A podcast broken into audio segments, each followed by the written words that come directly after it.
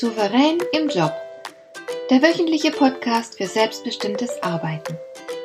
Ich heiße Marion Lemper-Püchlau und in meiner Sendung geht es um mehr Souveränität am Arbeitsplatz. Du erfährst, wie du immer ein wenig über den Dingen stehst.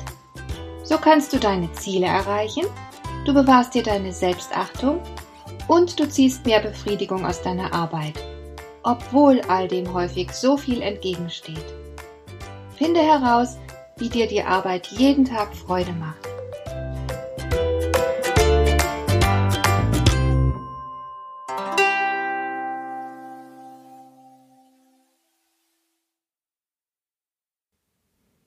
Wir sind eine Gesellschaft, in der intelligente Menschen hohes Ansehen genießen. Wenn jemand als hochintelligent klassifiziert wird, dann ist das immer was Positives. Niemand möchte dumm sein. Dummheit entwertet eine Person. So sieht's aus. Aber wenn du dir die intelligenten Menschen mal genauer anschaust, dann wirst du genau wie ich feststellen, dass sie nicht erkennbar glücklicher sind als andere. Im Gegenteil. Ich kenne etliche hochintelligente Personen, die mit ihrem Leben nicht sonderlich gut zurechtkommen. Eine ehemalige Studienkollegin von mir hat beispielsweise Karriere an der Uni gemacht. Wir hatten noch lange Zeit nach dem Studium Kontakt, aber ich habe diesen Kontakt irgendwann einschlafen lassen, weil ich es einfach niederschmetternd fand, Zeit mit ihr zu verbringen. Sie war niemals fröhlich und zuversichtlich. Es war einfach ihre Lebenshaltung, die den Umgang mit ihr so belastend machte. Es schien, dass sie sich über nichts freuen konnte, überall sah sie nur das Negative. Oder ich denke in diesem Zusammenhang auch an einen anderen Studienkollegen, der durchaus sehr intelligent war, aber sein Leben nie auf die Reihe gebracht hat. Egal wo er gearbeitet hat, immer fühlte er sich unverstanden und schlecht behandelt. Jede Unachtsamkeit seines Chefs hat ihm schlaflose Nächte bereitet. Immer hat er sich als Opfer gefühlt. Er war so überempfindlich und anspruchsvoll, dass seine Arbeitgeber ihn nach einer Weile immer loswerden wollten, trotz seiner Intelligenz. Und so hat er häufig den Job wechseln müssen, ohne je irgendwo Karriere zu machen und wirklich anzukommen. Und privat lief es ähnlich. Er hat es nie geschafft, eine Partnerschaft zu führen und lebt immer noch alleine. Das ist deprimierend. Und er ist deshalb auch in Behandlung. Und noch ein drittes Beispiel. Ich kenne eine knapp 60-jährige Frau, die durchaus recht intelligent ist. Sie hat eine rasche Auffassungsgabe, kann gut mit Sprache umgehen, ihre Arbeit gut organisieren und so weiter. Aber sie hat in ihrem Leben eine ganze Reihe falscher Entscheidungen getroffen und sich damit sowohl privat als auch beruflich in eine Sackgasse manövriert. Sie leidet enorm unter ihrer Situation, findet aber keinen Weg da heraus. Bestimmt kennst du ähnliche Fälle. Es ist schon ein bisschen sonderbar, dass wir so viel Wert auf Intelligenz legen, obwohl sie doch offensichtlich nicht ausreicht, um das zu leisten, was wir uns am allermeisten auf dieser Welt wünschen, nämlich ein glückliches und erfülltes Leben.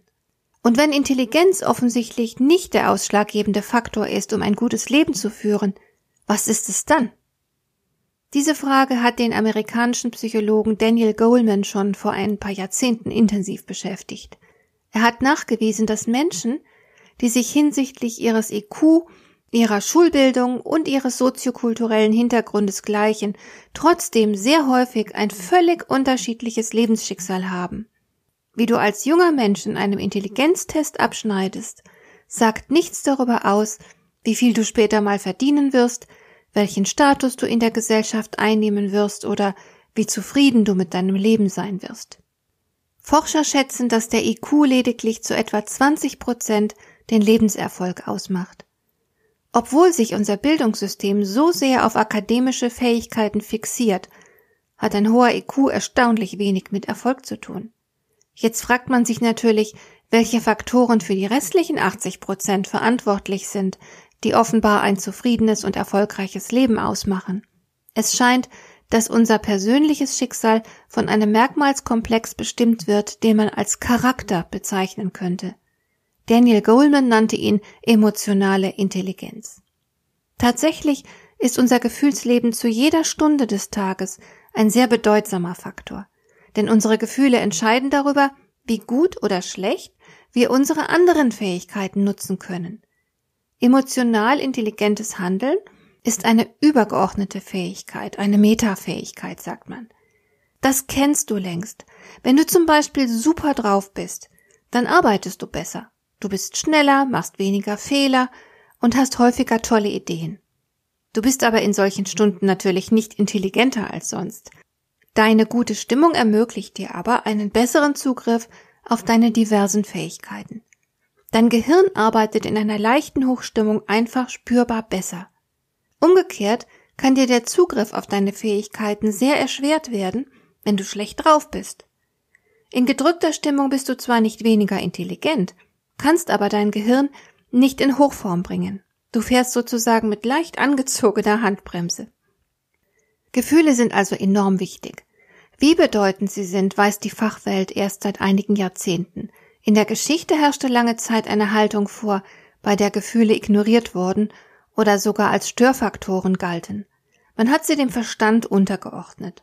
Auch der berühmte Descartes beispielsweise hat mit seinem Slogan Cogito ergo sum ganz klar den Verstand über jedes Gefühl gestellt. Das kann die Forschung inzwischen nicht mehr unterstützen.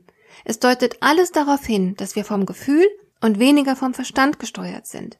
Wir treffen unsere Entscheidungen auf der Basis unserer Gefühle und schieben dann die rationale Begründung so blitzschnell hinterher, dass wir uns einbilden können, mit dem Verstand entschieden zu haben. Wir halten uns für vernünftig. Aber ganz ehrlich, was ist denn überhaupt vernünftig? Du kannst, wenn du willst, den größten Blödsinn anstellen und das vernünftig begründen. Vernunft ist wie eine Knetmasse, der du jede beliebige Form geben kannst. Alles lässt sich vernünftig begründen, wenn man es darauf anlegt. Das macht Diskussionen oft zu fruchtlos. Man tut so, als ginge es dabei um Argumente, aber in Wahrheit geht es um Bedürfnisse und Gefühle. Was bedeutet das alles jetzt für deinen Arbeitsalltag? Ganz einfach. Wenn du es schaffst, emotional intelligent zu agieren, wirst du es einfacher haben und du wirst weiterkommen, als wenn du auf die reine Vernunft setzt. Souverän bist du, wenn du dich von Vernunftgründen nicht blenden lässt, sondern tiefer blickst. Wenn du die wahren Beweggründe bei dir und anderen erkennst. Wenn du es schaffst, Gefühle zu steuern, statt nur Argumente ins Feld zu führen. Natürlich sind Argumente nicht unwichtig und ein gut verpacktes Argument kann sehr bestechend sein. Aber richtig wirkungsvoll wird deine Argumentation dann, wenn du auch die Gefühle berücksichtigst. Ein Argument, das nicht nur den Verstand, sondern auch das Gefühl anspricht, wirkt um ein Vielfaches stärker. Daniel Goleman verwendet für den intelligenten Umgang mit Gefühlen zwei Begriffe. Er spricht zum einen von intrapersonaler Intelligenz. Damit meint er die Fähigkeit, mit den eigenen Gefühlen geschickt umzugehen.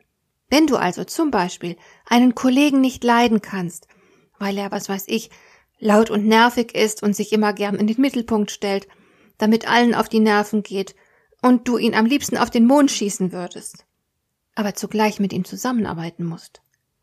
Dann brauchst du intrapersonale Intelligenz. Du musst deine widersprüchlichen Gefühle für dich klären, damit du handlungsfähig wirst denn du wirst nicht mit ihm zusammenarbeiten können, wenn du unkontrolliert deine Aversion zum Ausdruck bringst. Du musst vielmehr deine Gefühlslage klären und irgendwie mit dir selbst zu einer Lösung kommen. Nur dann bist du souverän und nur so kannst du effektiv handeln. Diese Selbstklärung und die damit einhergehende Steuerung deiner Gefühle machen die intrapersonale Intelligenz aus. Ziel dabei ist immer die positive Gestaltung des eigenen Lebens. Daneben gibt es noch die interpersonale Intelligenz. Das ist die gefühlsmäßige Intelligenz zwischen den Personen. Hierbei geht es darum, was dein Gegenüber empfindet und wie du darauf reagierst. Nehmen wir beispielsweise an, deine Kollegin kommt übel gelaunt zur Arbeit. Sie sagt dir nicht guten Morgen, sondern brummt nur irgendwas, als du sie freundlich begrüßt, und als du sie kurz darauf wegen einer beruflichen Angelegenheit ansprichst, faucht sie dich an. Wie gehst du damit um? Wenn es dir an interpersonaler Intelligenz mangelt, dann wirst du dich jetzt beleidigt zurückziehen oder sie heftig zurechtweisen. Das macht die Sache aber nicht besser, sondern schlimmer. Am Ende wird es euch nämlich beiden schlecht gehen. So funktioniert interpersonale Intelligenz nicht.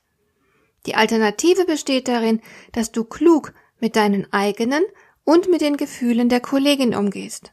Du könntest zum Beispiel souverän agieren, indem du dich von ihrer schlechten Laune nicht irritieren lässt, sondern ihr freundlich mitteilst, dass du ihre schlechte Stimmung wohl wahrnimmst, aber trotzdem ihre Kooperation in Anspruch nehmen musst. Das könnte dann zum Beispiel so klingen. Ich sehe, dass du dich heute Morgen offenbar nicht besonders gut fühlst und es tut mir leid. Ich muss dich leider trotzdem bitten, mir ein paar Infos zum Vorgang XY zu geben. Du könntest sogar noch eins draufsetzen und ihr anbieten, ihr etwas Gutes zu tun, indem du ihr beispielsweise einen Kaffee holst. Das hängt ganz davon ab, was du für sie zu tun bereit bist, wie eure Beziehung beschaffen ist, ob du genug Zeit hast und so weiter. Auf jeden Fall aber ist es wichtig, dass du sie für einen Moment aus ihrer miesen Stimmung herausholst, damit sie kooperieren kann. Und dass du innerlich unbeeindruckt bleibst. Die schlechte Laune hat ja mit Sicherheit nichts mit dir zu tun. Warum solltest du dich also davon berührt fühlen? Alles, was du willst, ist die Kooperation deiner Kollegin. Und indem du auf ihre Gefühle eingehst und Unfreundlichkeit mit Freundlichkeit quittierst, wirst du sie mit größter Wahrscheinlichkeit zur gewünschten Kooperation bewegen können. Das ist interpersonal intelligent und zugleich sehr souverän. Das war's erstmal wieder. In der nächsten Folge sehen wir uns dann die inter- und die intrapersonale Intelligenz noch ein bisschen genauer an. Für heute reicht es, wenn du dir über etwas im Klaren bist, was irgendein kluger Mensch irgendwann mal so ausgedrückt hat. Den Verstand verliert man vernünftig denkend. Dir gefällt dieser Podcast? Dann bewerte ihn doch mit einer Sternebewertung und Rezension in iTunes. Das hilft einerseits, diese Sendung noch weiter zu verbessern und andererseits, sie für andere Interessierte noch sichtbarer zu machen. Besuche auch meine Webseite lemper-büchlau.com. Dort findest du ein paar nützliche und kostenlose Downloads, die dir weitere Anregungen für deine Arbeit liefern. Das war die heutige Ausgabe von Souverän im Job. Schön, dass du zugehört hast. Ich wünsche dir viel Spaß und Erfolg bei der Gestaltung deiner Arbeit.